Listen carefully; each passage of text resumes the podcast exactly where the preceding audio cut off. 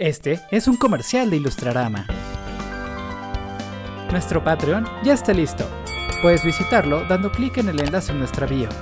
Te recordamos que hay distintos tires y distintos tipos de mecenas. Hay desde 2 dólares hasta 1500 dólares. Es mentira, no, no hay tantos, pero puedes intentarlo. Donde podrás apoyarnos para seguir haciendo contenido de calidad. Así que ya sabes, visita nuestra biografía y da clic en nuestro perfil para donar a esta gran comunidad. Ilustrarama, haciendo la ilustración de mañana, hoy.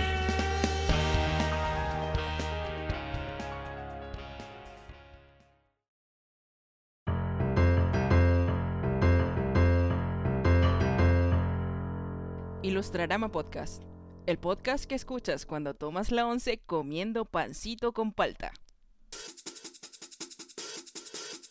¿Qué tal amigos? Bienvenidos a Ilustrarama Podcast, el podcast en donde hablamos de ilustración y todo lo que hay alrededor. En esta ocasión hablaremos de la leyenda de Korra y la producción de la animación.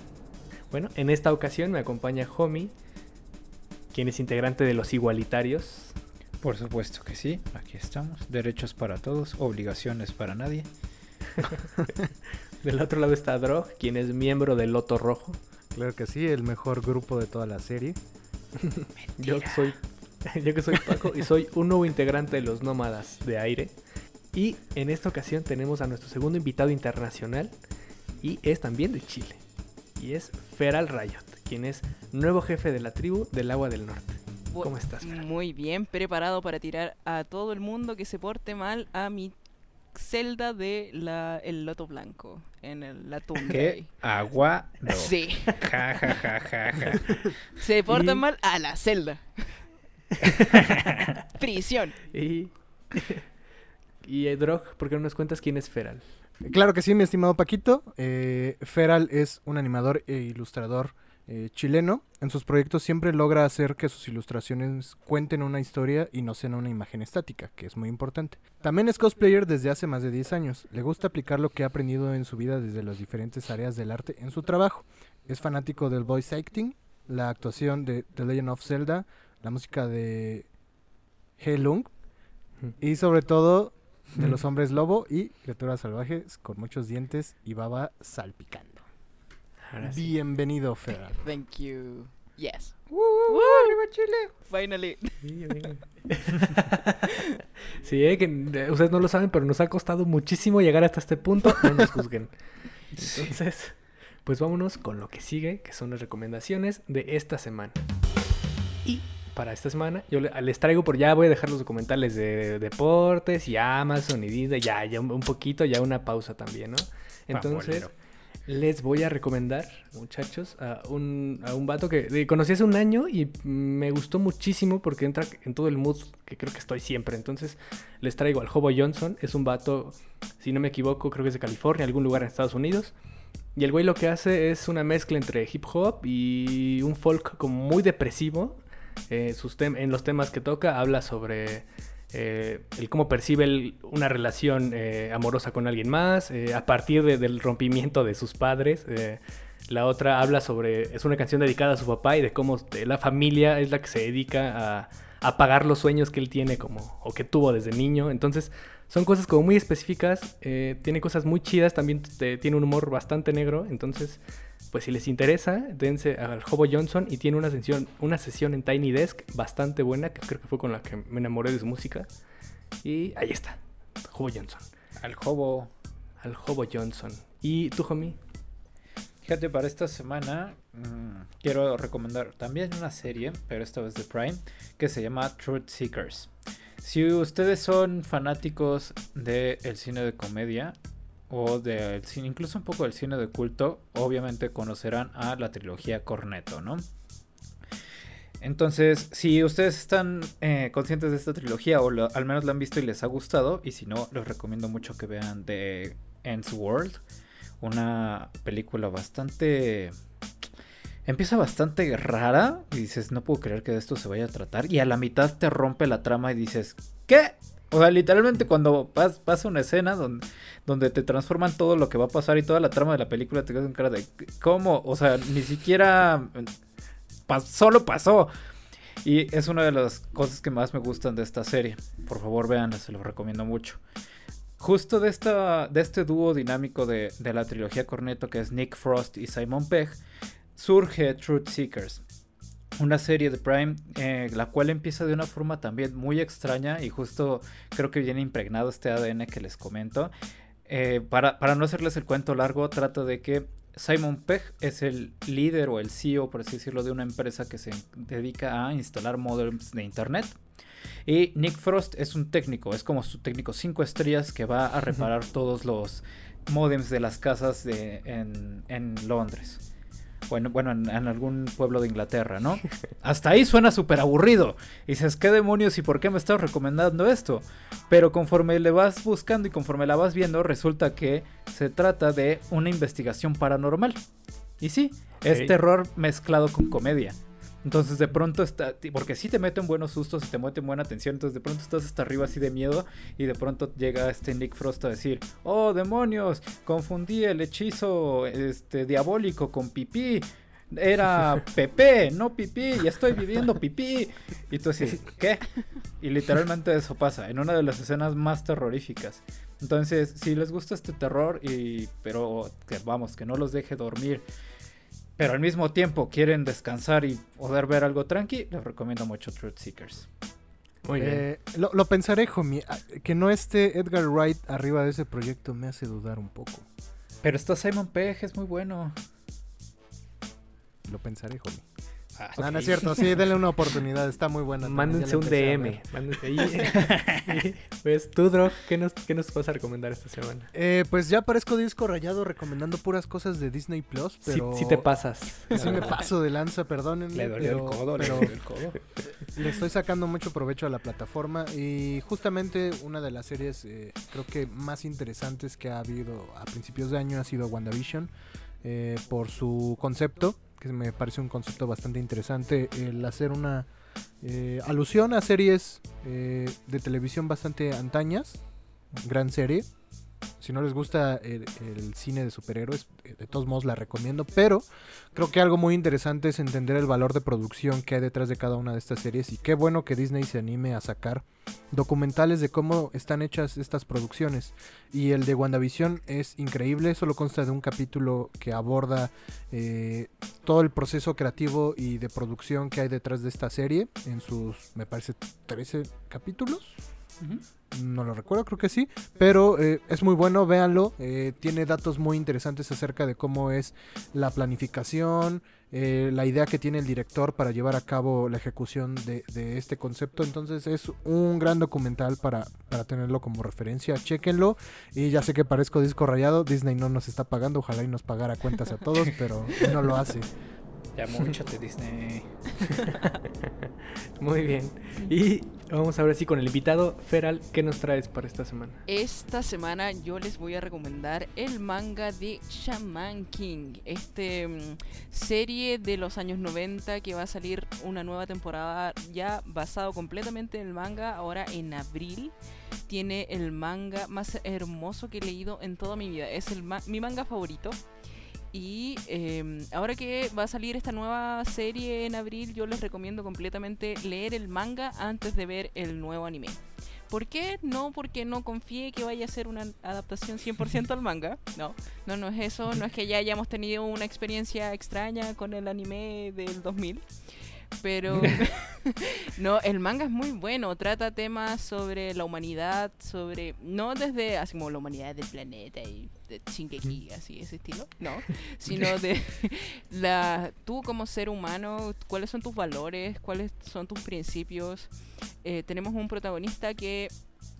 Io Asakura, que no, nunca quiso. Él quería ser el King, pero él no quiere matar a sus enemigos. Él quiere sabe que hay bondad en todas las personas, aunque no haya, aunque sean malos, entre comillas. Uh -huh. Entonces tenemos un shonen que también tuvo sus problemas de producción, como el tema del que vamos a hablar hoy día. Y es muy bueno este manga. El, yo realmente lo recomiendo. Encuentro que a mí me cambió la vida. Así, así, así, corta, me cambió la vida. Sí, es muy bueno. y el anime del año 2000 no tiene todos los personajes que tiene el manga, así que yo lo recomiendo completamente. Léanlo, solo son muchos tomos. No, 32. Solo son tre- un millón de son tre- hojas. eh, este manga tiene 32 tomos que también tuvieron este problema de producción donde empezó a competir con One Piece y adiós Shaman King. Así que fue cortado por la- el editor, por la revista y tuvo un final abrupto, pero después de un par de años el autor Hiroyuki Takei pudo terminar Shaman King como él lo visionaba. Así que ese final realmente lo recomiendo, que es el Kansen Bang de Shaman King. Léanlo, es muy bueno antes de ver la serie de ahora. El, el manga es muy gore, em- disfrútenlo. Wow, qué, qué bonitas O sea- esas historias terminan en final feliz, ¿no? En donde el creador termina ah, dando su visión real de cómo debió. Como el Snyder Cut. Sí. Pero aparte fue una carrera como de mangas largos, ¿no? Porque digo, One Piece tampoco está cortito. ¿eh?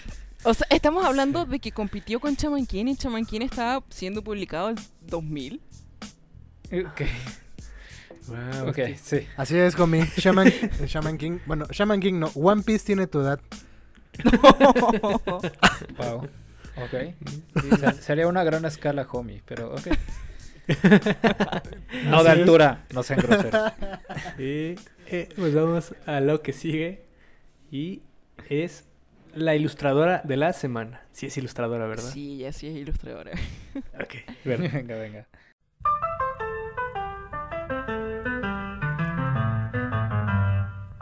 Y pues ahora sí, Feral, dinos a quién elegiste como ilustradora de la semana. Esta semana les quiero recomendar a esta ilustradora maravillosa llamada Shana. Ella es una chica de Bolivia, una estudiante de animación. Su estilo es muy maravilloso, tiene un estilo cartoon en los cuales hace personajes de una estética muy suave, unos colores cálidos maravillosos. Esta chica está estudiando animación, ya está en su último semestre y está desarrollando un videojuego ella solita está trabajando tanto en la programación, sonido, eh, diseño de personaje, historia, etc. Este juego, les voy a hablar un poquito del juego. Se trata de. mm, Se llama Aceptas la invitación. Es un juego estilo RPG Maker. Creo que sí, así se llama. RPG Sí, Maker. el- sí, el programa. Ese que todos usamos alguna vez, pero no terminamos ningún juego. Pero está hecho en Unity y la historia es de una bruja llamada Q que le- te invita a ti como jugador a su mundo y la idea es eh, que tú la información que tengas la puedas intercambiar por otra información que la, la bruja te pueda entregar. Es un juego basado en el trueque. Si tú tienes joyas y necesitas otro tipo de joyas, puedes intercambiarlas. Si tú necesitas información, tienes que entregar información. Así que también tiene mucha trivia para preguntarte si tú sabes historia universal, para saber conocimiento de historia en general. Es- se ve muy entretenido, la estética es muy maravillosa. Shana la podemos encontrar en Twitter y en Instagram para que la sigan porque es maravillosa. Es una chica muy dulce y su arte refleja completamente cómo es ella. Sí, que, que de hecho, o sea, nos acabamos de dar una vuelta por el perfil de Instagram y wow, o sea, precioso. está, está muy, muy cabrón. Eh, búsquenla como en, en Instagram como Shana Rocker, Shana con X, Shana Rocker y K, y en Twitter como Rocker, Rocker con K, Rocker-Flower, Flower como flor en inglés. Yes. Rocker sin Ahí C, está. no es con no es CK, es solo K. Justo. Solo K, Sí. exactamente. Entonces, pues ahora sí, vámonos a lo que nos trajo a este momento de la historia, muchachos. Entonces, vamos a hablar de la leyenda de Korra. Y así es. eh, eh, antes, antes de entrar, porque ya todos queremos llegar a la parte interesante de Sí. Corra, pero Desde hace Eh, dos horas que estamos desde hace aquí, dos horas quere- queremos, queremos- eh, pero los visteces no nos dejan y algunas otras cosas han pasado. Pero eh, antes de iniciar, creo que hay unos términos que podemos enseñarles en este podcast que, que tienen mucho que ver con lo que vamos a comentar y sobre todo que mm, gente profesional los utiliza y gente que va a empezar creo que es bueno que los conozca. Entonces, esta vez quiero cederle el birrete de profesor a Homie para que nos explique un poco acerca de unos conceptos interesantes eh, que tienen que ver con la producción creativa, la preproducción o la creatividad. Así que, venga, homie, date, date rienda. Ah, caray, soy muy joven. para Rienda. enseñar. Eh, venga, ¿alguna vez se han preguntado, queridos escuchas, cómo es que nace una idea? Bueno, eh, todos hemos estado ahí, ¿no? O sea, de pronto es como de, oh, se me acaba de ocurrir esto, sea en términos eh, de escritura, sea en términos visuales, en- de una historia, de un juego, lo que sea. De pronto sí sale como este chispazo, ¿no? Que dices, claro, esto podría funcionar muy bien con otras cosas y lo bajo muy bien. Y justo cuando lo empiezan a bajar es cuando se hace popó. Entonces, creo que justo para evitar que esto le suceda, y de pronto hablamos de ti, Corra, este, eh, para que esto suceda, sí, sí, sí, para evitar que esto suceda tenemos que tener eh, al menos unos cuatro o cinco conceptos básicos en la mente, ¿no? Primero, aprender a diferenciar qué es un chispazo, de qué es una idea y de qué es un concepto. Y para esto existen estos cinco términos. El primero es punta, ¿no? En publicidad hay un término horrible que yo toda mi vida desde trainee detesté, que es puntero. ¿Qué es un puntero? Prácticamente es el trainee que se encarga de empezar a soltar cosas que pueden detonar otras cosas interesantes. O lo que nosotros nombramos como puntas. ¿Qué es una punta? Es ese chispazo que te da, ¿no? El primer, digamos, es como el mármol de tu idea. Es el producto que vas a empezar a transformar, ¿no? Entonces, de pronto, imagínense que el chispazo de Korra fue: vamos a hacer una saga o una continuación a la leyenda de Aang. Ese es el chispazo. No tiene personajes, no tiene nada más que esa puntita. Después de esto, se empieza a trabajar algo que es el concepto, el cual viene acompañado de un racional. Muchos son enemigos del racional creativo. Ojo, este racional creativo, en mi opinión y de- con mi experiencia, es una de las cosas más importantes que puede tener cualquier proyecto y cualquier cosa que estén realizando. ¿Qué es un racional? Es un párrafo chiquito, inténtenlo mantener máximo 15 renglones, que te describa qué es lo que quieres hacer. ¿No? Ese es porque, ejemplo, de pronto es como de, ah, bueno, eh, eh, siguiendo la continuación o la historia de vamos- visitaremos las tierras de, no sé, voy a decir una tontería, de la antigua Asia para seguir explorando los caminos de las cuatro regiones y cómo ver las naciones empiezan a interactuar entre ellos después de haber resuelto este conflicto con la Nación del Fuego. ¿No? Eh, yo lo que hago normalmente con los racionales es dejarlos en tres puntos suspensivos para que en ese momento y el final de este racional sea el concepto. El concepto es el corazón del proyecto, es lo más importante y debe ser un fraseo muy lindo. O en este caso, el nombre de la, de la serie, ¿no? Es decir, entonces el párrafo que estábamos escribiendo anterior, el racional, tiene que acabar con la leyenda de Korra. Para que todo esto funcione de la mejor manera, tiene que estar basado en un insight. ¿Qué es un insight? Suena una palabra en inglés fast, fancy que ocupan para poder justificarse y vender cosas. Es correcto. En realidad, es- pues sí, es la verdad. Es una palabra presuntuosa que nosotros decidimos inventar, pero la realidad es que una idea o un concepto, un videojuego, lo que sea, una historia, un, o arte, lo que sea, puede surgir de, desde mi punto de vista, de cuatro cosas básicas. Uno, un cliché. Por ejemplo, quiero armar una historia acerca de este beso romántico que vemos en las películas donde se detiene el tiempo y empieza a llover y todo esto. Eso es un cliché, muchachos, no es una idea. Todo el mundo lo hace, ¿no? Segundo, puedes construir a partir de un dato real y científico, ¿no? Podemos partir de el peor, eh, no sé, tenemos un No problema sabes. de- no, no, no, no. Por ejemplo, un dato real, o sea, no- digamos, metemos a Wikipedia y sacamos un dato que podemos comprobar, ¿no? No sé, en México la violencia eh, contra la comunidad LGBT es horrible, ¿no? Somos el peor, uno de los tres países con más índice de violencia en el mundo, por ejemplo. Y podemos empezar a partir de ahí. O también podemos a partir de un insight. ¿Qué es un insight? Es algo que tú no sabías que sabes. ¿Qué? Sí. y mi ejemplo más claro y que me enseñó uno de mis Jedi de toda la vida que se llama Ariel, un saludo para Ariel, no creo que nos escuche, pero es un gran Jedi, fue, imagínate que estás en medio del tráfico y te anda del baño. Ajá. Mientras más te acerques al baño de tu casa, más te va a andar del baño y va a ser insoportable. Eso es un insight. ¿No? De pronto, otro insight que se me ocurre ahorita es justo uno que platicamos con el güero, ¿no? Eh, 12 de la noche, eh, Ciudad de México, Tepito.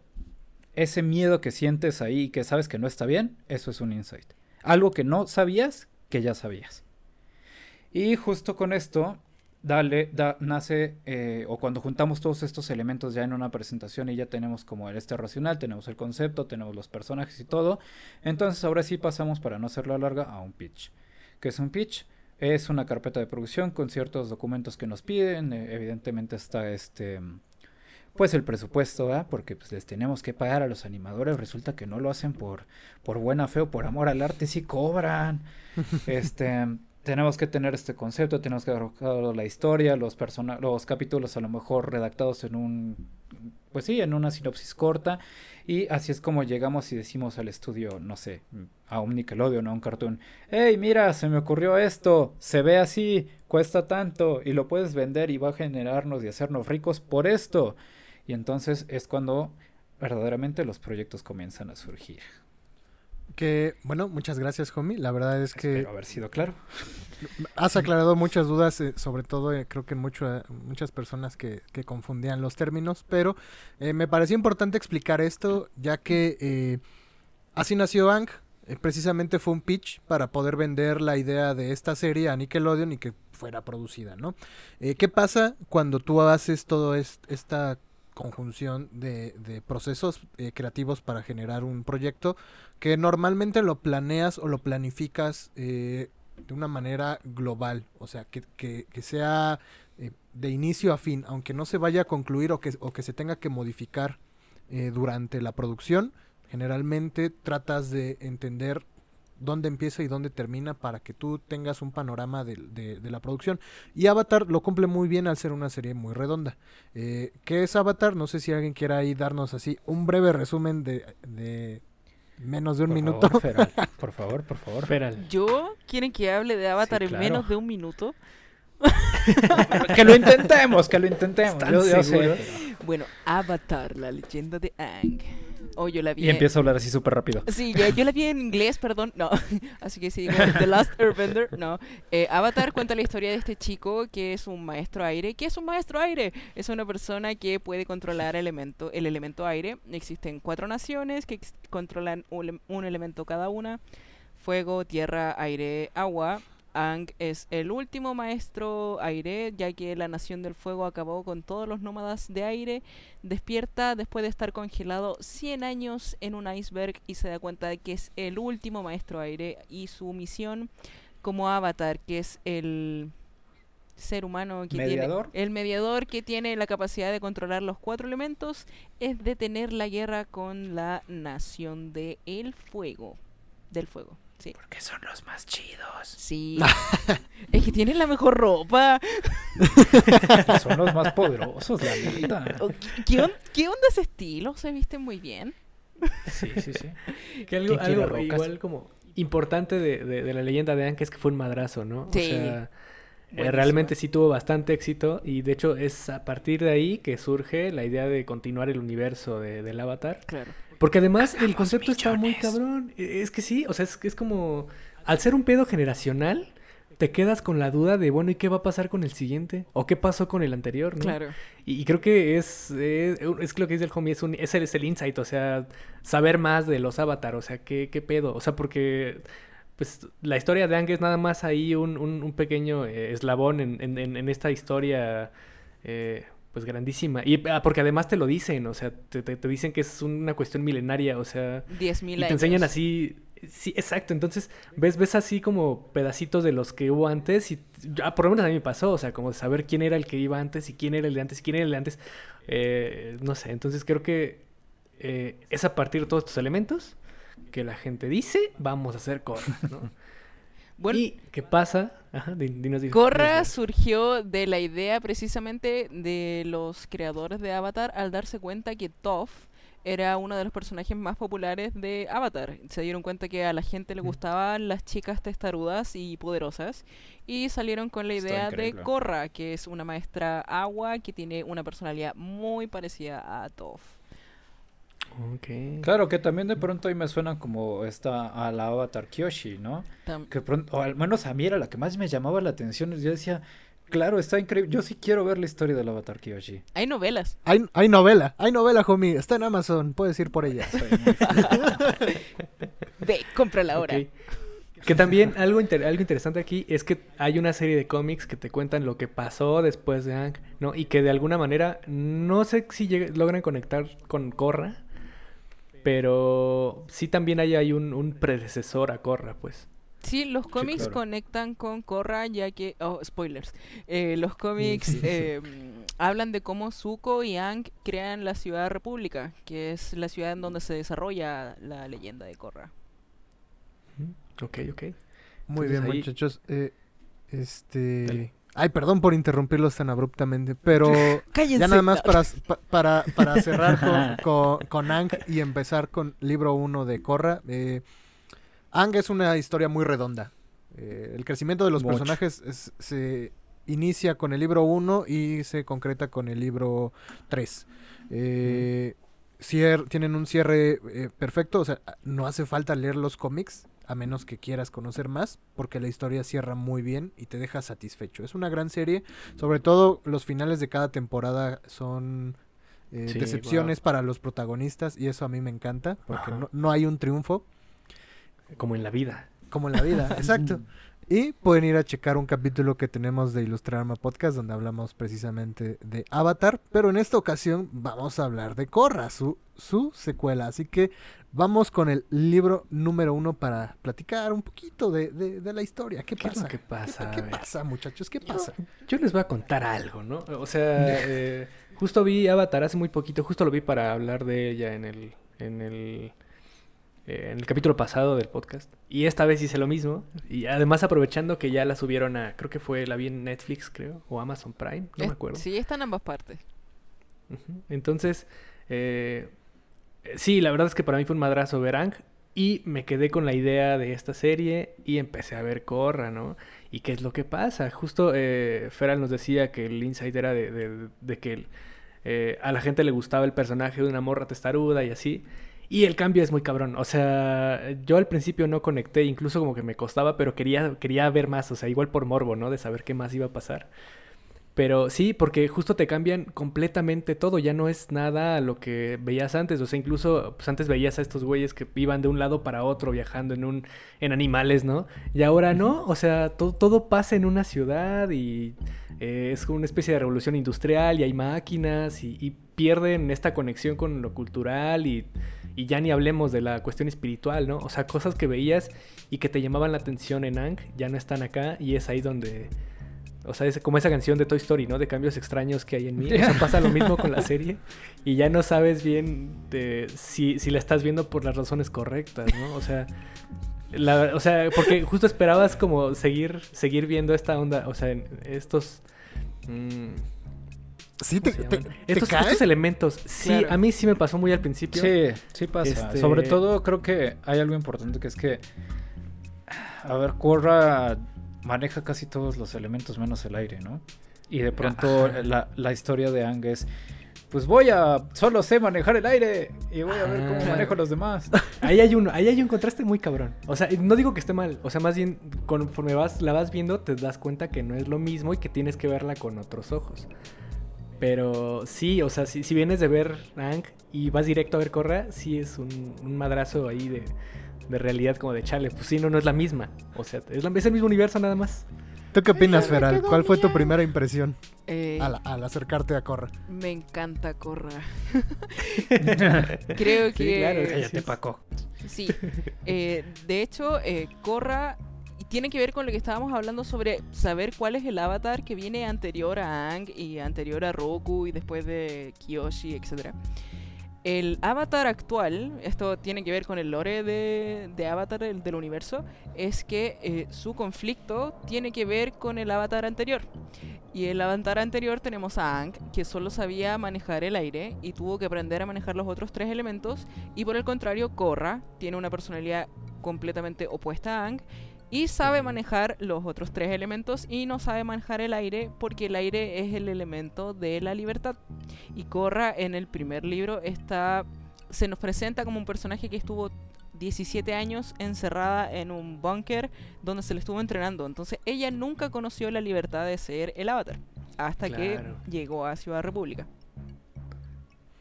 Fíjate que a mí algo que me, que me gusta mucho, sobre todo esta primera temporada, y, y me, ha, me ha hecho reflexionar eh, acerca de- de- del contexto de esta historia, y es pensar que eh, Ang me encanta, o sea, me encanta la serie, pero entender que, que, su mundo también evoluciona y que al ser un Sí. símil de nuestro mundo, pues en algún punto va a llegar a una civilización moderna como la nuestra, ¿no?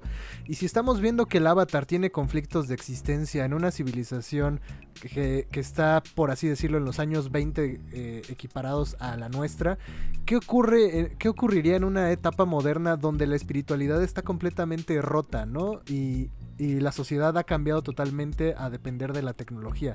Entonces me gusta mucho este planteamiento en donde la ciudad empieza a evolucionar y la sociedad también cambia al punto en que el avatar parece no encajar porque las costumbres de que el avatar exista en, en el mundo ya no encaja con la sociedad ni con el estilo de vida. Eso me encantó de esta primera temporada. Ahí viene algo mm, bastante bueno. O sea que es lo que les digo, a mí me costó muchísimo hasta que entendí que era una historia diferente. Entonces, pero ya que lo entendí, eh, viene esta parte en donde te das cuenta que eh, el objetivo de ese primer libro, o bueno, la trama, surge a partir de, de un villano, obviamente, eh, de la contra... Es que, eh, bueno, Feral lo decía, que no, no es un villano, más bien es como la antítesis, no lo sé. O sea, ese personaje que, que, que no cuadra con el avatar.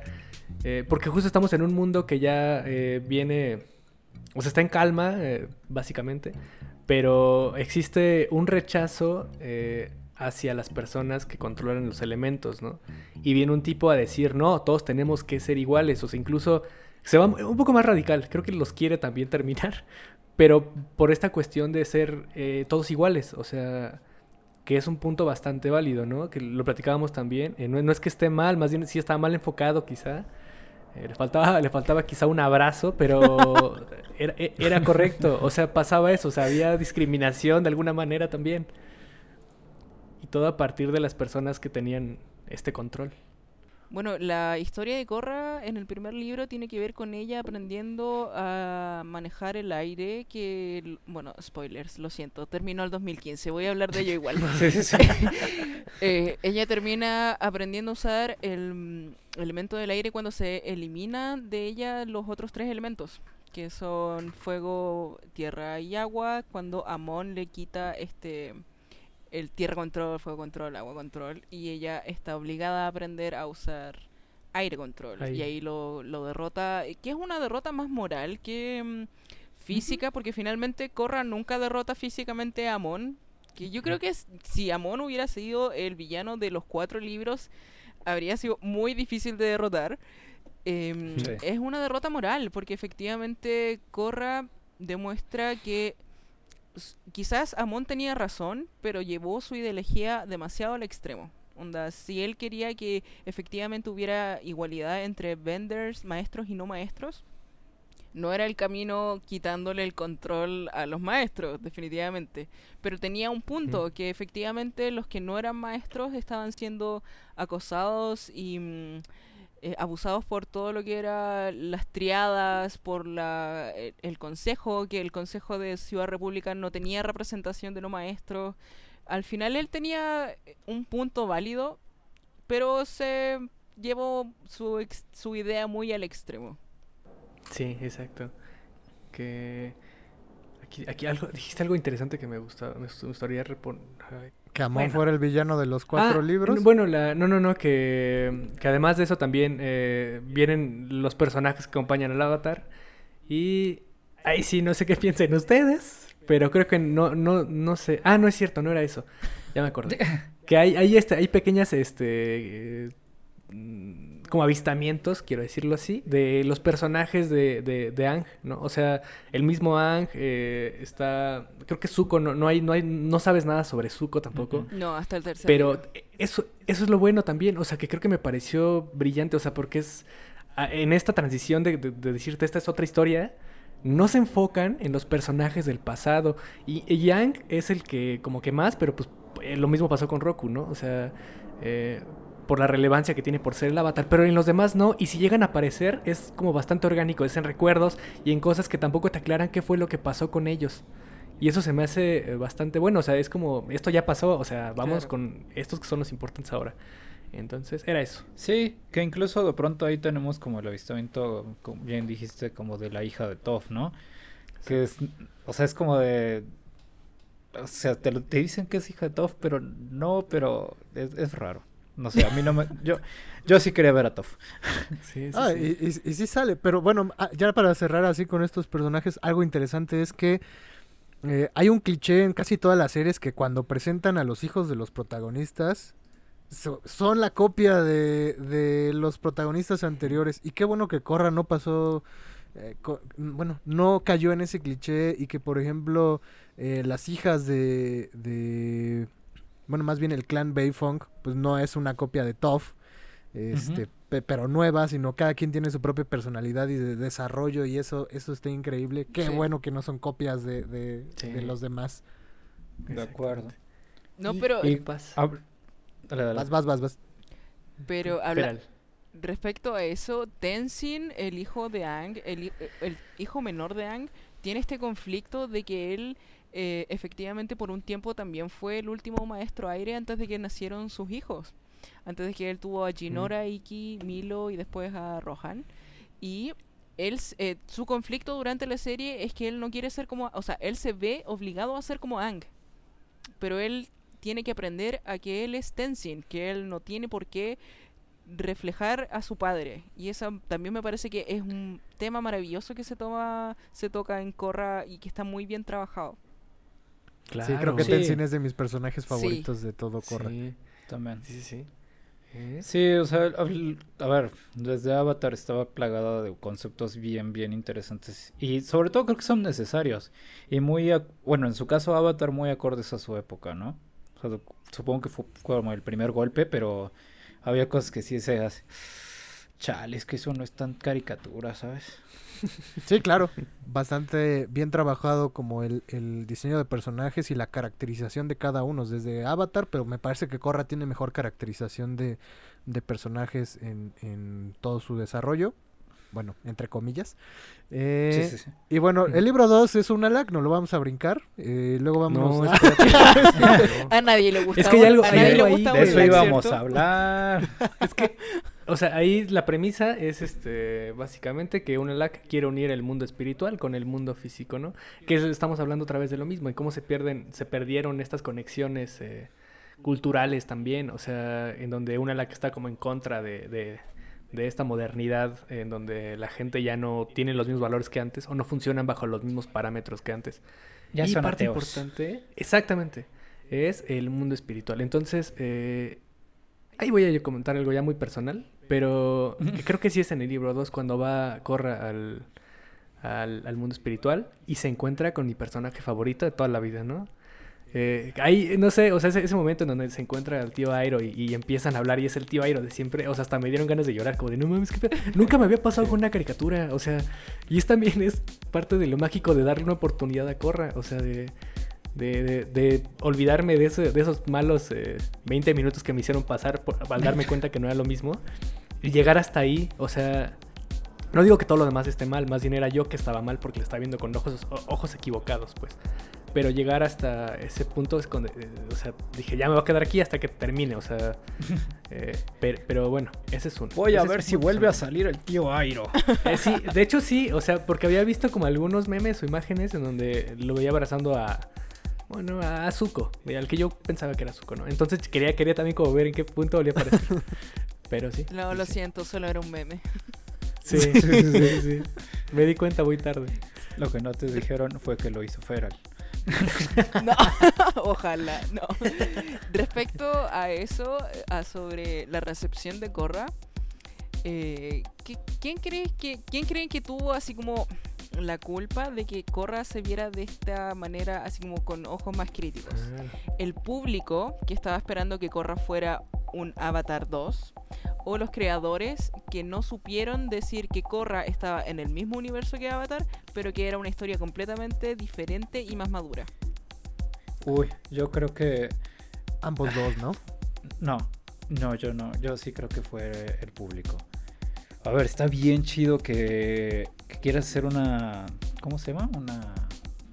Una secuela que vive en el mismo mundo, pero es un universo completamente diferente. Eso es valiosísimo. No, porque es cierto, es otro personaje, no tiene nada que, o sea, tiene que ver, pero no tiene nada que ver con Ang. Sí, No, es otra persona otro avatar, tiene otra personalidad, tiene otros problemas, tiene otra cosa, Otras tiene otra forma, otro punto de vista. Luego el mundo ya no es el que era, por donde lo busques, ni, ni históricamente, ni espiritual, ni nada. No tendrías por qué ver lo mismo, ni tendría que ser el capítulo 2. Y claramente los fans somos súper tóxicos, como siempre. Sí. Pero fíjate que ahí voy, ahí voy yo a meter la cuchara. Este, sobre, sobre todo porque el libro 2 es de... Para mí es la peor temporada de Corra. No he escuchado opiniones, Óyeme. opiniones Óyeme. este, en general. Y, y no es que esté mal, la verdad es que precisamente por eso quería que Jomi explicara eh, eh, los conceptos que hablamos al principio. Y es que Corra, eh, Feral nos platicaba que estaba planeada para hacer una miniserie, o sea, un- estar condensado todo en una sola temporada. Y por eso es que la temporada 1 termina muy bien, cierra así, al dente, perfecto, tiene un gran final. Sí. Para los villanos y para los protagonistas. No fue un buen vill- no fue un buen final para Mon. Pero es muy simbólico. ¿no? Sí, es Sí, muy es, muy simbólico. Y lo que pasa con, con el libro 2 es que tiene muy buenos conceptos, pero están aterrizados de una manera terrible. Y Con la cola, dilo. Sí, con, con la cola, porque no se siente. No se siente orgánico con, con el libro 1. No se siente eh, orgánico con los protagonistas. Está metido como todo con calzador. Pero son lo conceptos muy buenos. La verdad es que eh, lo del Avatar One, lo de explorar todas las vidas, el origen de, de- Ah. de los avatares y este del conflicto que hay entre la luz y la oscuridad es un concepto increíble que no debía haber sido ejecutado en una temporada tan corta porque es la médula de la línea de- del avatar, o sea, es la columna vertebral de por qué existen el avatar eh, en ese mundo, ¿no? Y explorarlo en tan pocos capítulos de una manera tan terrible y el cierre siendo tan horrible es algo que, que a- que a mí en lo personal me destroza y no, Sí. o sea, se me hace mala pero no, sea, tiene conceptos increíbles con los que me Sí. quedo. la- Sí, Es lo es que eso. pasó, lo que pasó es que le metieron un seis meses después, que es horrible. O sea, a ver, tú sabes que un escritor es malo cuando mete eso. O, o sea, una historia, yo les he dicho varias veces, es cuando de pronto empiezas a hilar y dices, y luego, y luego, y luego, o mientras tanto, cuando ya te aburrió un pedazo. Pero aquí literalmente metieron seis meses después, pasó esto. Mm. Que eh, creo que lo, importante es eh, eso también, o sea, lo que decía Drog de, que este, este por fin te dan explicaciones de cosas que tal vez no te habías preguntado tanto, pero que sí era interesante saber y conocer del universo del Avatar, ¿no? Eh, como el, mis- el mismo origen, eso creo que también es de las cosas de las cuatro temporadas, bueno, de, los cuatro libros con las que me quedo así muy cabrón. Pero- Aunque sí, tal vez les faltó darles tiempo. Pero es que hablemos de la producción de Corra. Hablemos de hablemos claro. hablemos de cómo Nickelodeon mientras estaba produciendo la primera temporada de Corra, los 12 capítulos que iba a ser esta serie, le dijeron, "No, son tres temporadas más, son tres libros más, así que van a tener que escribir un libro completo nuevo ahora, no con el mismo estudio de grabación, o sea, el mismo estudio de animación." Eh, tuvieron que cambiar del estudio Mir a estudio Pierrot de Japón bajó la calidad de la animación en la primera temporada, en la primera parte de la segunda temporada, y tuvieron que escribir todo un libro completo en muy poco tiempo. Una, un capítulo se trabaja entre 10 a 12 semanas o meses. Deme un momento, voy a confirmar Wow. esa información. Sí, lo tengo, lo tengo anotado porque cuando lo leí fue como, ¿what? Son alrededor de 10 a 12 meses por episodio. Wow. Meses. claro, una Meses. Sí, claro. Porque tiene que ver todo lo que es storyboarding, ati- animatic, eh, la animación Sí. eh, sucia. Avatar, eh, Korra, al igual que Avatar Ang, usaron referencias de maestros de artes marciales reales, así que tenían que tener un maestro haciendo todas las piruetas de Korra para poder pasarlo a animación. Estamos hablando de 12 meses de producción de un capítulo. Entonces, ya Sí. ima- imagínate lo que es que estés terminando tu primer libro y que te digan, no, tienes que hacer tres libros más. ¿Cómo, cómo, Tantos millones. eh, cómo lo haces? O sea, ¿cómo escribes una historia en tan poco bien. tiempo? Yo de verdad, si- Claro. si, bien la segunda temporada de Korra es la más débil, siento que es una de mis favoritas porque tiene mis personajes favoritos. eh, no, sí, tiene toda la razón que haya terminado así de, de débil, si no, no tuvieran el tiempo para desarrollarlo. Y sabemos que, que Brian y Mike hacen un buen trabajo. No fue al final culpa de ellos. De acuerdo. Sí, a ver, Claro. lo que pasó fue que, y, y como yo lo veo es, el señor Nickelodeon, vamos a nombrarlo así, Ajá. fue como de... Mr. Nick Oiga, para los cuates. Mi- ándale, Mr. Nick llegó co- con estos dudes y les dijo, oigan, ¿qué creen? Corra la está rompiendo machín, vatos. Así que vamos a hacer cuatro libros, no- no uno nada más. Y también voy a cambiar el estudio porque me sale muy caro y ellos lo hacen en tres días y más barato y son esclavos. Sí. Entonces vamos ¿y a hacer un? Naruto. sí. Sí, claro, Pie- Pierrot animó eh, Naruto, está animando Black Clover. Este, digo, para, para quienes sean más exquisitos de analizar la animación y el dibujo, eh, se darán cuenta que, que, que Pierrot no es de los estudios con más coherencia entre dibujo y estilo en cada uno de sus capítulos. Entonces, eh, sí falla un poquito a nivel visual, pero hasta eso creo que Korra mantiene más coherencia en dibujo que, que, que Ang. Eh, Hasta eso creo que lo hicieron muy bien. O sea, hay más coherencia en cuanto a los diseños de personajes que, Sí. que Ang, que a veces sí se rompían un poquito. Sí. De repente de un capítulo al otro se notaba que habían cambiado el estudio de animación, pero así, mucho. Sí, su ojito, su ojito ahí de ladillo. Ya podemos ¿Qué? hablar del libro 3, ese está buenísimo. Es que es bueno ese libro. Bueno, ok. ¿Qué, qué, qué pasa en el libro, en el libro 3? cuéntenme. ¿Quién? Pues el, el libro 3 para mí es, es muy bueno y es, es increíble. Eh, Para mí es lo mejor de toda la serie de Avatar, incluyendo la leyenda de Ang. No, no es cierto, la leyenda de Ang es increíble.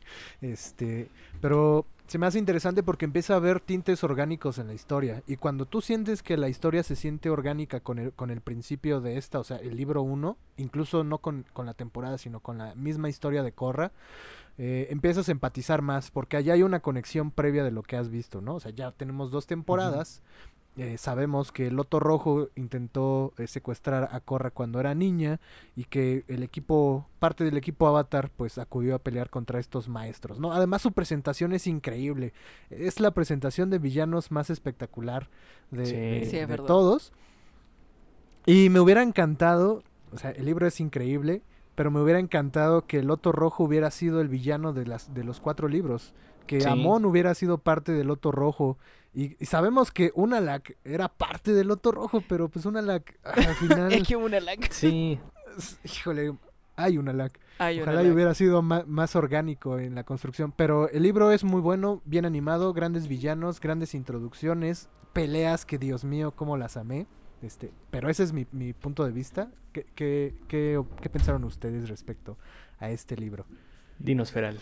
El libro 3 es buenísimo. Es- no sé, no podría describirlo en palabras. Es muy bueno. Lo único bueno que hizo Unalak en su vida, además de tener a Desna y Eska, fue reunir al Loto Rojo, porque fue él el que le indicó a Sahir que tratara de secuestrar a Korra. Como le estuvo tanto tiempo pidiéndole a Tonrak, así como, por favor, déjame entrenar a Korra, y Tonrak, no. Él fue, él fue el que planeó todo lo que fue el secuestro de Korra. Gracias, Unalak, hiciste algo bien en tu vida.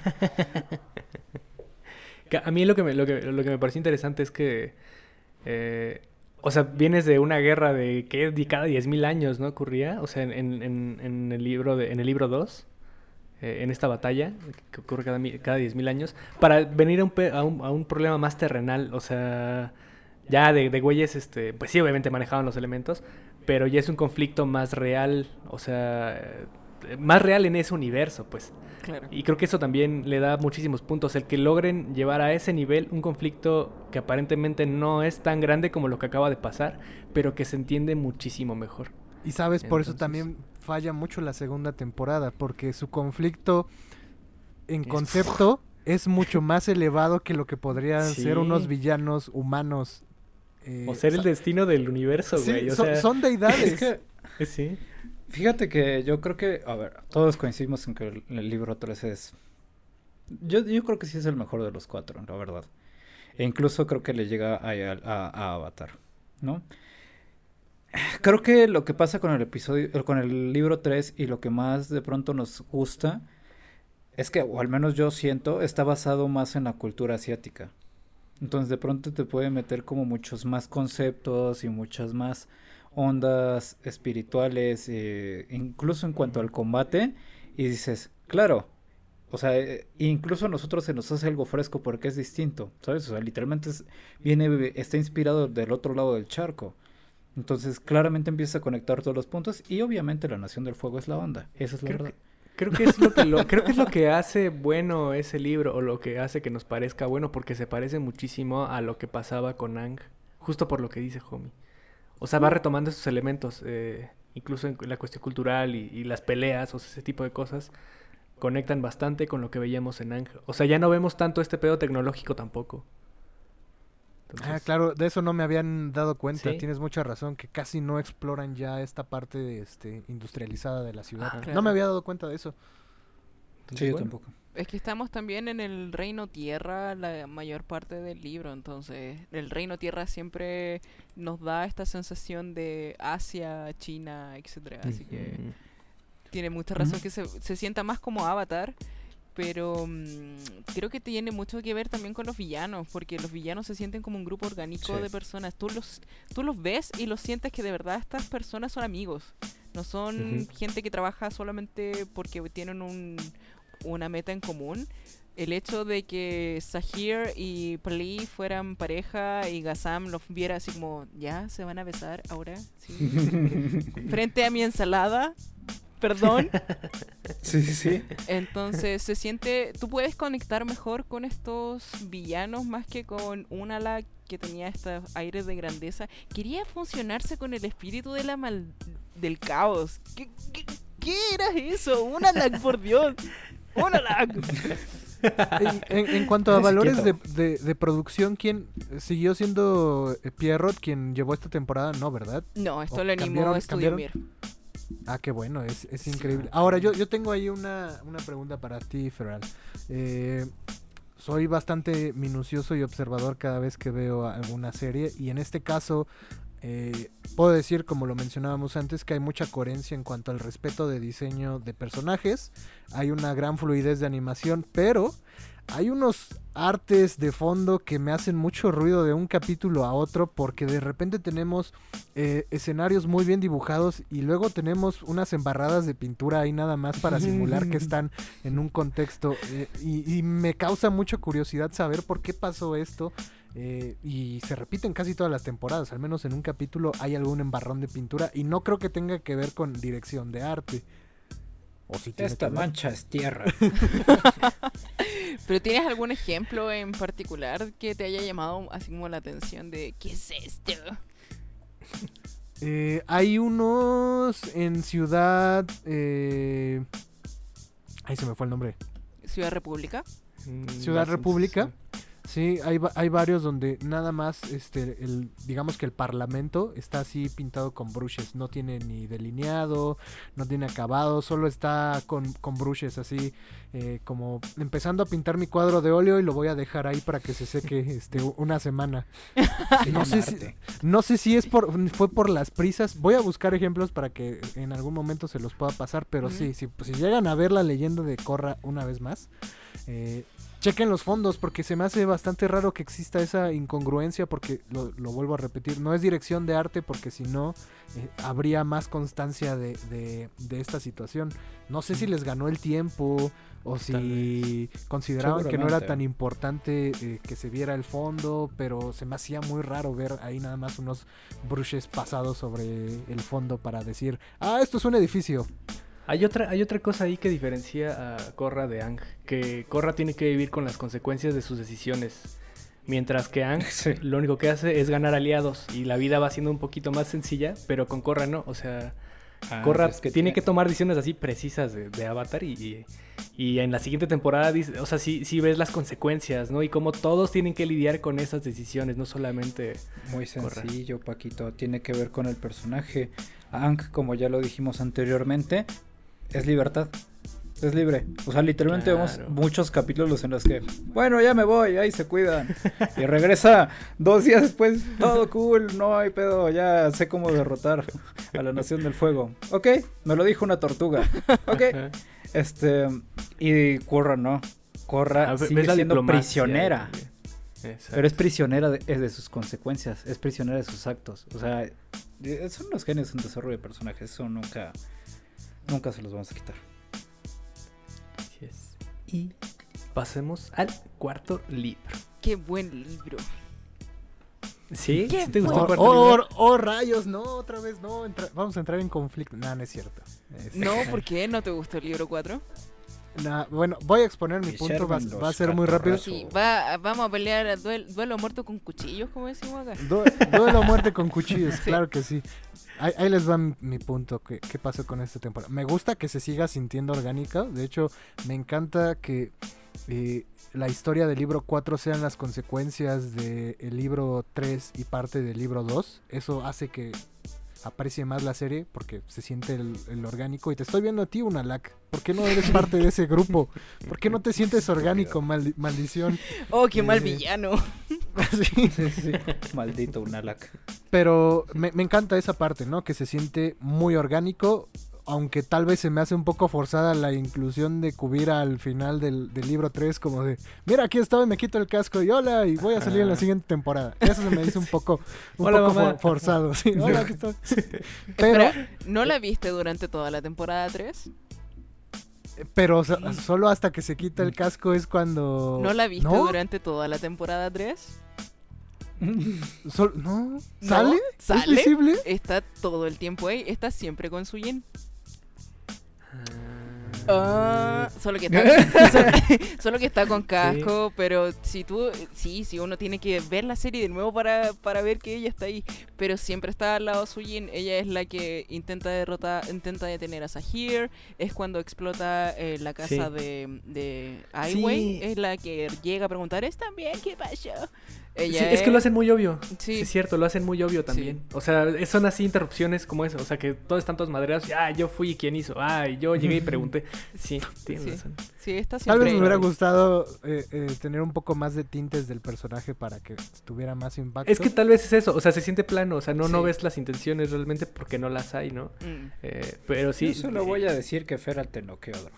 Esta pelea ya te ganó. Sí, pro- probablemente estoy muy apuñalado en este duelo de cuchillos porque este, No, es que he visto Corra como me- me 15 dio veces cuenta. ya.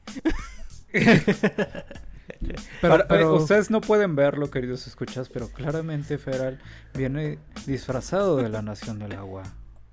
Yes. O sea, se lo tomó muy en serio. Hizo muy bien su tarea. Sí, Claro sí, que sí. sí, Se este está gran asando, claramente. Sí, es que cosplay. pero el agua control puede sobre el calor control.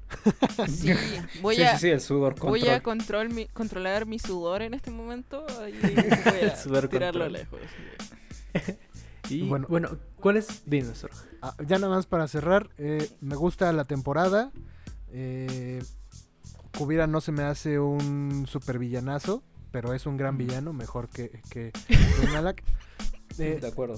creo que un problema de Korra es que el libro 3 es increíble y eso deja a Kubira un poco eh, cubierta, ¿no? Por todo lo que hicieron estos eh, villanos. No está mal, está muy bien. Me gusta lo que está haciendo, sin embargo lo siento un poco repetido. Creo que Kubira pudo haberse convertido en la Señora del Fuego 2, pero ahora la Señora de la Tierra.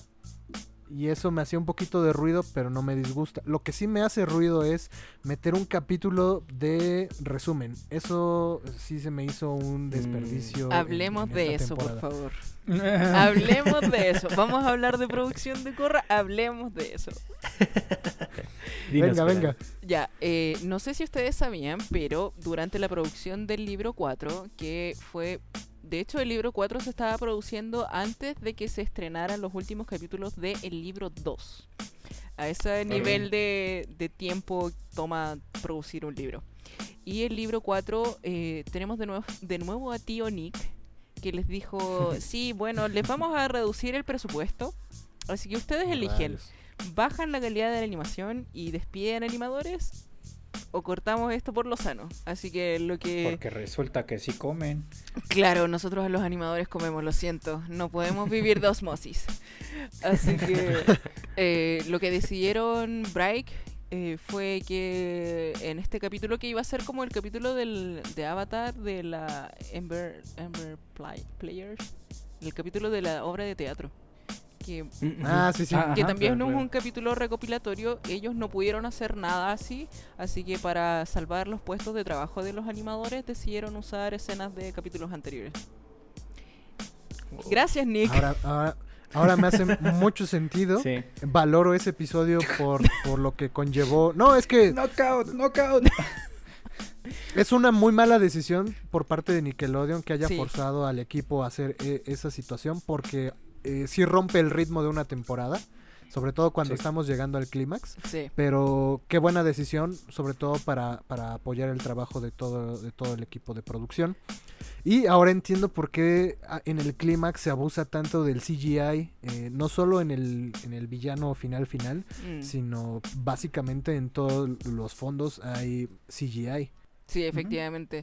Pero el CGI igual es caro. Es más caro que producir de repente animación 2D. Porque Sí. Korra fue animado, todo Korra, menos las partes de CGI, obviamente, fue animado en papel, como animación tradicional. Tradicional. Sí. Ok. Así que, en verdad, Sí. Korra animarlo fue muy caro. Sí, se nota y, y de verdad se agradece este que, que haya sido así porque en cuanto a valor de calidad es superior a Avatar. Eso nadie se lo Sí. discute.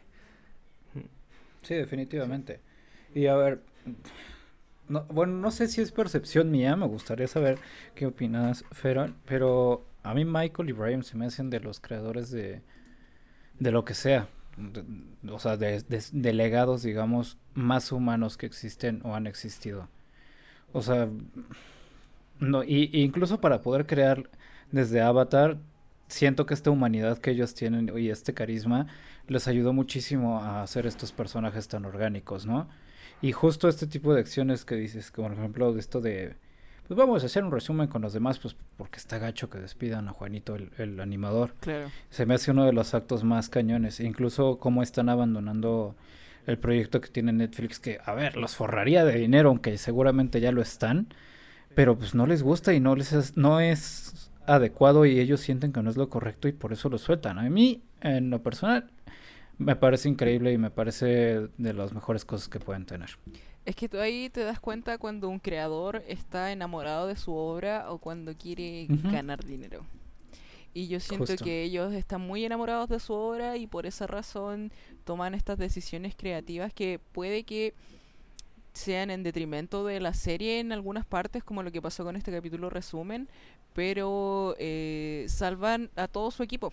Y al final igual Sí. tienen un capítulo, un final. Corra tiene un final maravilloso. A mí me encantó el final de Corra. Oh, rayos, otro duelo con cuchillos. ¡Ah! que hoy A ver, No, pero es que, es que depende. o vamos a sea, pelear ¿te la terrible brígido. ¿Te refieres a la acción final? Que es que también vamos a tocar ese punto. Eh, O literalmente a la trama de cómo suceden las cosas. no O encuentro. sea, al cierre.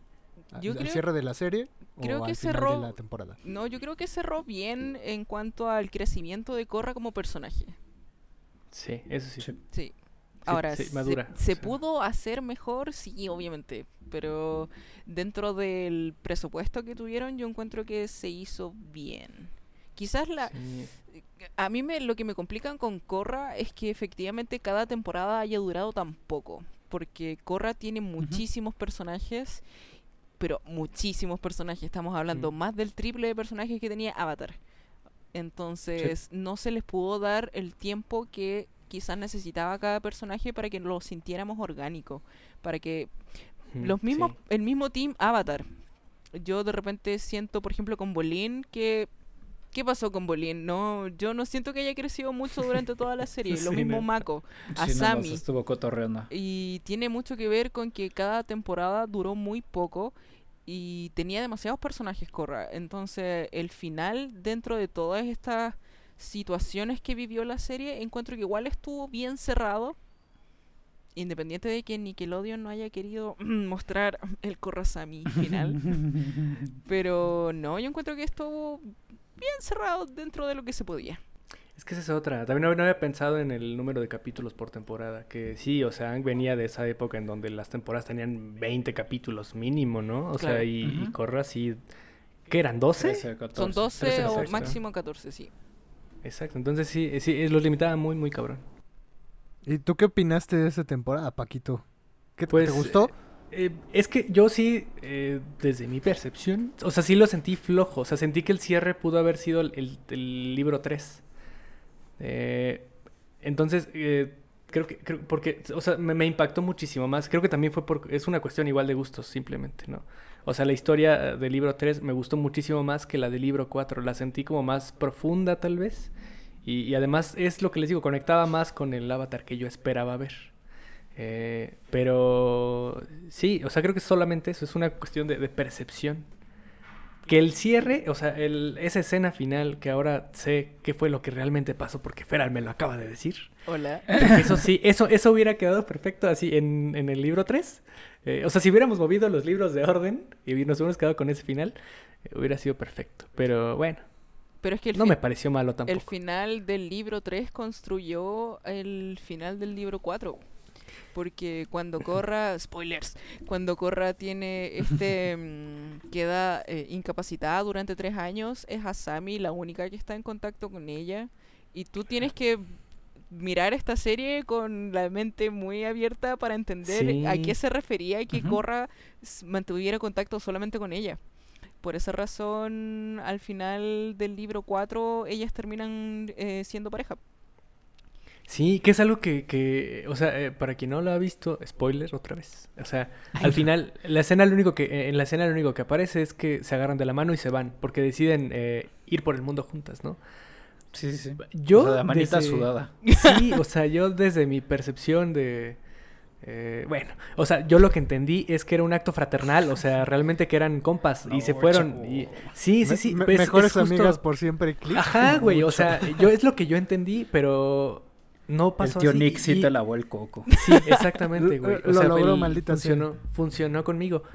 Entonces, eh, creo que esta parte también. ¿Qué pedo? ¿Qué te pasó, Drog? Se apagó la luz. ¡Ay, no! ¡Se le fue la luz! Murió. Pero, Ah. ¿en qué? Bueno, termino mi punto y, y ahí vemos qué pasa. Dale, Pero bueno, este. Creo que eso, eso fue también lo que. el- o sea, te está hablando. ta- O sea, más bien. Estás viendo que también le están hablando a otra generación ya, ¿no? Eh, Y es Sí. importantísimo también, o sea, acomodarte a los cambios y, y cambiar un poco el discurso también.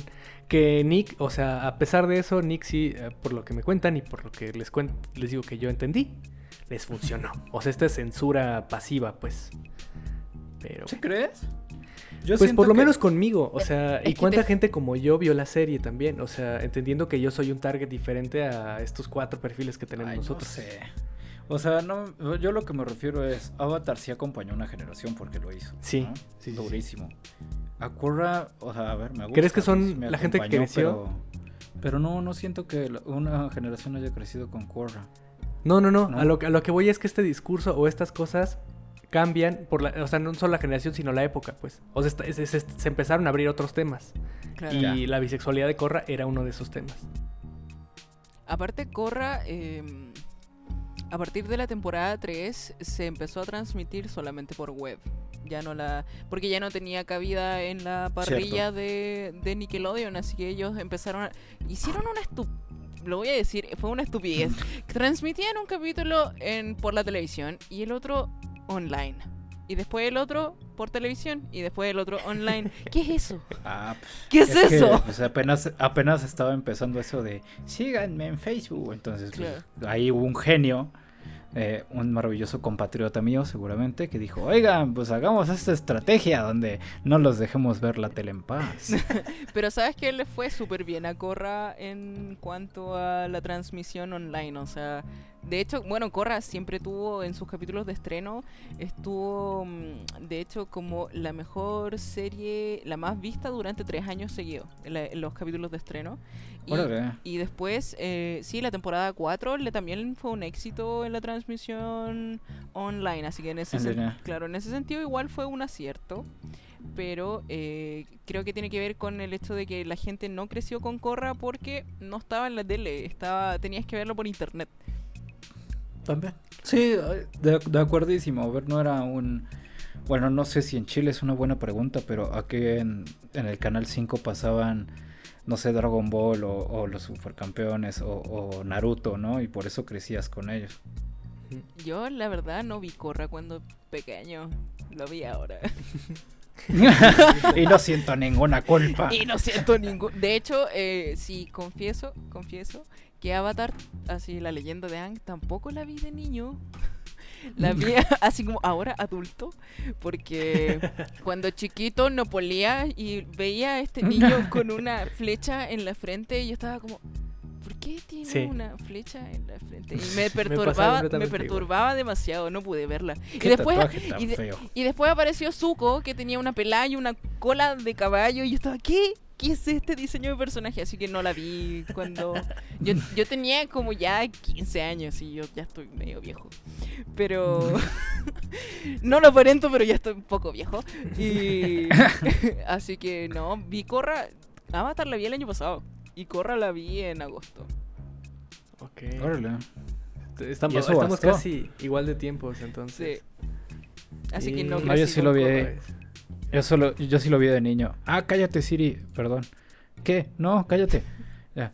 Eh, No, yo sí lo vi de niño. Bueno, hace unos dos días, ¿no? Pero sí. Ahí viene Drog. Ah, qué bueno.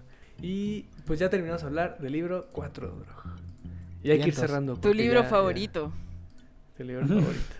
Y no pudiste decir nada. Entonces, ya nada más para cerrar, eh, vamos a tocar poquito el hate, porque sí hubo bastante. Mm, Y es algo que les decía antes de empezar a grabar, que, que justo quería ver algunos videos como para encontrar datos sobre Korra y así. Y al buscar la leyenda de Korra o solo Korra, los primeros videos que te aparecen es eh, por qué Korra es el peor avatar, eh, eh, por qué salió... O sea, puras cosas negativas, ¿no? Y, y viendo rata. algunos... Sí, es que viendo algunos es eso, o sea, la gente se queja de que no es Sang, básicamente. Y es lo que les digo, o sea, a mí me pasó en esos primeros capítulos hasta que entiendes que pues no, no es y está bien porque así está planeada. Entonces, eh, más bien es cuestión de cambiar el chip y aceptar lo nuevo y, y entender el universo desde otra perspectiva, o sea, ese universo, pues. Entonces creo que eh, básicamente el hate trata sobre eso, sobre que no es Sang. Y, y todas esas cosas que nos gustaron de Aang no están acá, pues porque no, o sea, el mundo también cambia y, las, y los personajes no son los mismos, entonces creo que es eso. De acuerdo. Eh, a mí me gustaría concluir, porque claramente lo que hizo Paquito fue concluir. Nos cortó esta maravillosa plática. Porque claramente no, nuestros escuchas solo pueden una hora para escucharnos. Pero eh, yo a mí me gustaría decirles que, a ver, se trate de una serie, se trate de una canción, se trate de una caricatura, de una película, lo que sea. Lleguen en blanco, por favor. A ver, las personas no tenemos el mismo concepto que ustedes de la música, del amor, de la vida, de nada. Y lo que hacen los creadores es plantear en sus obras cómo la ven ellos. Entonces, lleguen en blanco. Ve- no esperen nada. Siéntense, observen, perciban, traten de entender lo que intentaron eh, contarles y van a disfrutar mucho más de todo. Eso. Muy bien. Y ¿quieren, pa- para cerrarnos, ¿quieren hablar un poquito de Estudio Avatar? Ay, no Ya. me dejaste decir nada. Ah, man. perdón, dilo. No dilo. Eh, ¿Qué pasa, Drog? Nada más rápido, o sea, creo que Corra no tendría que tener nada de hate. Quien, quien odie esta serie es porque solo está viendo la parte superficial.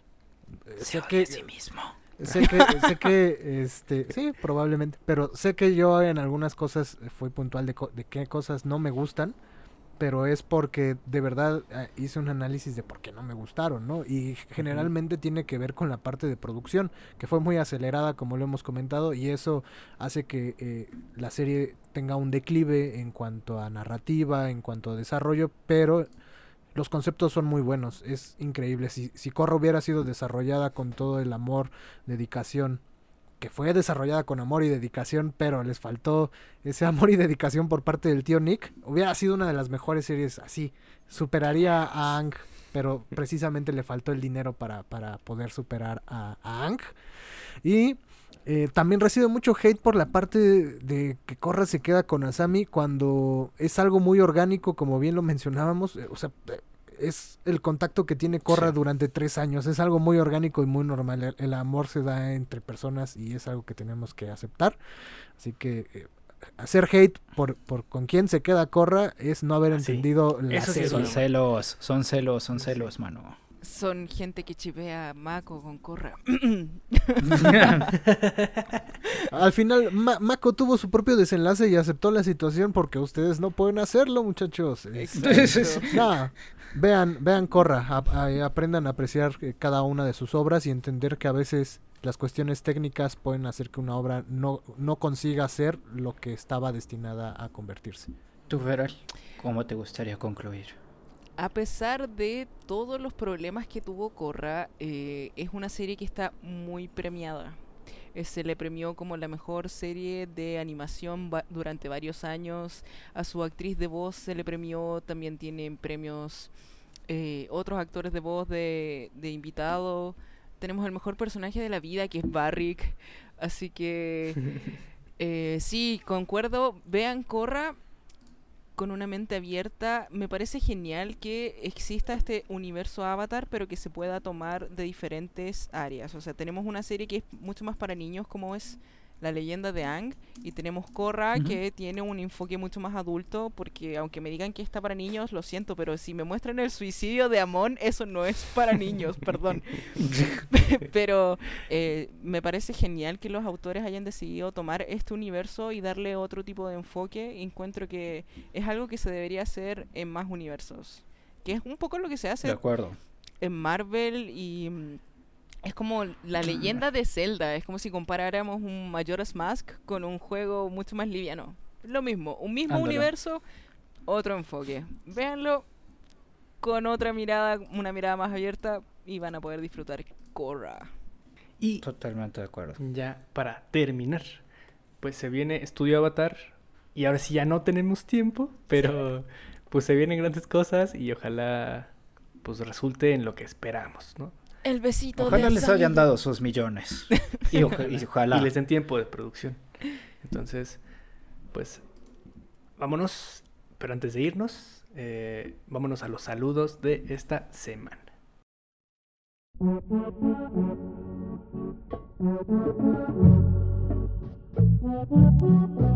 DJ Drog presenta So- so- so- Sonido itinerante, sonido profesional en todos los estados.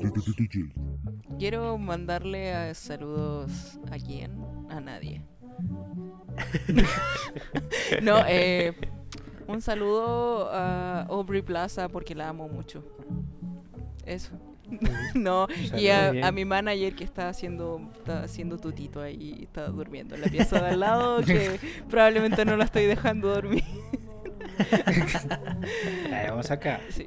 Muy bien, pues saludos. Y nosotros, ¿alguien quiere dar saludos, chicos, esta vez? Vas tú No porque yo, yo- yo no no me sabe. aprendo los nombres, sí, claro, Ok, perdón, tampoco. siento. Y bueno, un saludo a nuestros Patreons, a Elisa Morales, a Mónica Bárbara, a Paloma Aguilar, un saludo a Abril y a Daniel Alcántara. Y a los que nos comparten o nos han compartido, creo que el capítulo pasado y el antepasado le fue muy bien, entonces muchísimas gracias. Y a todos los amigos chilenos que, que- que- que nos vayan a Sí, descubrir esto claro. en esta ocasión, gracias a Feral. Yes. Eh, un saludote a todos ellos. Y antes de irnos, Feral, muchísimas gracias. Eh, nos la pasamos bastante bien, eh, a pesar de todas las complicaciones que tuvimos. Sepan que son casi tres horas de grabación, porque Sí. se nos complicó muchísimo al principio. Pero bueno, esperemos que esto sí, se, sí pueda salir al aire, ¿no? Entonces... ya veo eh, que no. Se borra la grabación. Ay, no. Sí, sí, sí. Muchas gracias, Feral, eh, por tu tiempo y por todo el expertise que traes. Entonces, eh, bueno, pues eso, Feral, muchísimas gracias. Esperemos que te la hayas pasado muy bien también con nosotros. Sí, muchas gracias a ustedes por invitarme. Fue maravilloso. Lo pasé muy bien. Muy bien. Y No, nosotros también. antes Oh. de irnos, Drog, dale. Ah, bueno, que ojalá hubiéramos tenido, ojalá los podcasts pudieran durar ocho horas para platicar Sí. de, de esto Sí. con, con, con más tiempo, pero pues no se puede. Afortunadamente creo que, que, que estuvo muy bueno, estuvo bueno, estuvo bastante bueno. Y antes de irnos, Feral, ¿cuáles son tus redes? Ay, no me la sé. No, mentira. tengo, tengo Twitter, tengo Instagram y tengo Patreon por si alguien quiere tirarme de su dinero, si puede abrir su billetera para mí. En Twitter, dinero, tírenle dinero. Deme dinero, así hago más animaciones. Eh, es- mi Twitter es Nobunaga no Ran. Así, Nobunaga como Oda Nobunaga. Nobunaga no Ran. Lo mismo con Instagram y lo mismo con Patreon. Pero también pueden buscarme como Feral Riot y debo aparecer ahí por ahí. Venga. Muy bien, muy bien, muy bien. Y las tuyas, Drog, Trox Arasúa en Instagram, ya se la saben. homie. Ah, me encuentran en todos lados como en arroba no soy chilito. Y a mí como Paco Seoku en Instagram. Y a Ilustrarama como Ilustrarama en Instagram y Facebook. Y vámonos. Bye. Bye. Adiós. Ilustrarama Podcast. El podcast que escuchas cuando tomas la once comiendo pancito con palta. Quedó bastante bien. ¿Qui- ¿Quieres uno más o con ese? Sí, no me gustó. ¿Con ese? No. ¿Uno más? A ver, déjame intentarlo. Ilustrarama Podcast. El podcast que escu... ¿Qué? ¡Maldición, homie! Murió. ¿Qué pasó? Ayuda, esperen, no. es- It's, it's dead. ¿Qué? ¿Es tu quick time? Creo que se murió, homie. Creo que murió. Sí, se quedó pegado. Sí. ¡No! Adiós. Así empiezan las películas nuevas de terror. Sí. Sí. Y ahora va a aparecer todo con sangre. Ilustrarama Podcast. Ay, ¿qué, se cayó? ¿Qué Unas cayó? llaves. Pero no pasan. Ay, ok. Unas llaves. La vida no quiere Perdón, que hablemos de sé. No, ahora sí, ahora sí, ya. Ya, Ya. pues, Ya. Ah, Ilustrarama Podcast. El podcast que escuchas cuando tomas la once comiendo pancito con palta. perfecto. ¿Te gustó? Yes, yes. Venga. No- Ah, Entonces,